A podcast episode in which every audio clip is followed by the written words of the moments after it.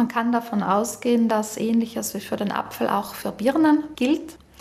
Beim Apfel ist nachgewiesen, dass in der Schale bis zu siebenmal mehr Vitamine enthalten sind als im Fruchtfleisch. Das ist doch ein beträchtlicher Unterschied. Auch der Gehalt an sekundären Pflanzenstoffen ist in der Schale deutlich höher, sowie an Mineralstoffen und Vitaminen und auch an Ballaststoffen. Für die Pflanze ist die Schale eine Barriere zur Außenwelt. Sie schützt vor Fraßfeinden oder zu viel Sonne oder auch vor schädlichen Mikroorganismen. Diesen Zweck erfüllen die verschiedenen sekundären Pflanzenstoffe, die eben im Stoffwechsel der Pflanzen erzeugt werden und da ganz bestimmte Funktionen erfüllen. Und interessanterweise bieten diese sekundären Pflanzenstoffe auch für uns Menschen sehr, sehr viele positive Wirkungen, nämlich beispielsweise äh, einen antimikrobiellen Effekt oder eben auch blutdruckregulierende Wirkung bis hin auch zu einer krebshemmenden Wirkung. Um diese positiven Eigenschaften für sich zu nutzen, ist es wichtig, nur unbehandelte Lebensmittel zu verwenden und diese vor dem Verzehr gründlich zu waschen, am besten noch mit einem Tuch trocken zu reiben. Obst und Gemüse aus herkömmlichem Anbau sind oft mit Spritzmittelrückständen belastet. Man sollte jedoch wissen, dass bestimmte Pestizide eine systemische Wirkung in der Pflanze haben. Das heißt, sie dringen in alle Pflanzenteile vor und folglich sind sie dann auch im Inneren der Früchte zu finden in gewissen Mengen. Und diese im Inneren enthaltenen Stoffe lassen sich natürlich durch das Abwaschen nicht entfernen. Das gilt für alle Obst- und Gemüsesorten. Essbar sind auch die Schalen von unbehandelten Zitrusfrüchten wie Orangen oder Zitronen, und zwar nicht nur die äußerste Schicht, die manchem Kuchen sein feines Aroma verleiht.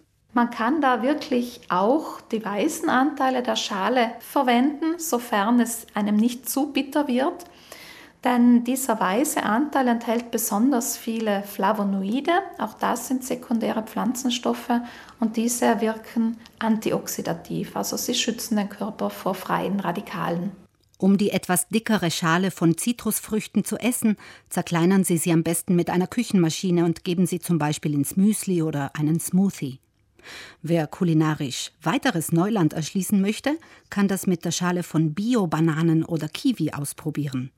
Solche dickeren Schalen sind leichter verdaulich, wenn sie vor dem Verzehr etwa zehn Minuten lang erhitzt werden, in der Pfanne oder im Backrohr. Hierzulande gedeiht übrigens auch eine kleinwüchsige Kiwisorte, deren glatte Schale ohnehin mitgegessen wird. Abgesehen davon, bei den größeren Früchten wird die Schale üblicherweise entfernt. Sie wäre grundsätzlich aber auch essbar, also es würde nichts dagegen sprechen. Und gleiches gilt für die Banane. Auch die Bananenschale könnte man essen. Sie hat einen besonders hohen Gehalt an B-Vitaminen und an Magnesium und klarerweise auch an Ballaststoffen. Die Schale beim Obst mitzuessen hat also gleich mehrere positive Effekte auf die Gesundheit. Genauso ist es auch bei vielen Gemüsesorten. Zucchini, Karotten, Hokkaido-Kürbisse und Gurken brauchen Sie nicht zu schälen. Es reicht, wenn Sie sie vor dem Zubereiten mit einer Gemüsebürste unter fließendem Wasser sauber schrubben. Man sieht es an der Gurke sehr schön. Auch dort ist der Gehalt an sekundären Pflanzenstoffen in der Schale besonders hoch und jedenfalls höher als im restlichen Fruchtfleisch. Denn die Schale ist ja viel dunkler gefärbt als das Innere der Gurke. Und das ist ein Hinweis eben auf den Gehalt von bestimmten Farbstoffen. Auch die Schalen von Kartoffeln sind essbar. Allerdings ist ihr Verzehr nicht uneingeschränkt empfehlenswert. Frühkartoffeln, die noch eine sehr dünne Schale haben, können üblicherweise mit der Schale zubereitet und gegessen werden. Bei reiferen Kartoffeln ist es zum Teil Geschmackssache, teilweise wird auch vom Verzehr der Schale abgeraten, weil dort in geringen Mengen das giftige Alkaloid Solanin enthalten ist. Zwar ist das in sehr geringen Mengen nur drin in der Schale, trotzdem könnten bei empfindlichen Personen eben Symptome wie Kopfschmerzen oder auch Durchfall auftreten. Nichtsdestotrotz finden sich im Internet Rezepte, um Kartoffelschalen zu verwerten, etwa für Kartoffelschalen-Chips.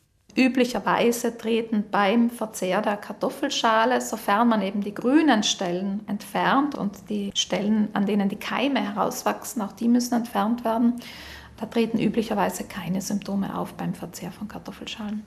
Essbar sind nicht zuletzt auch viele Blätter von Gemüsepflanzen, die allzu oft im Müll landen.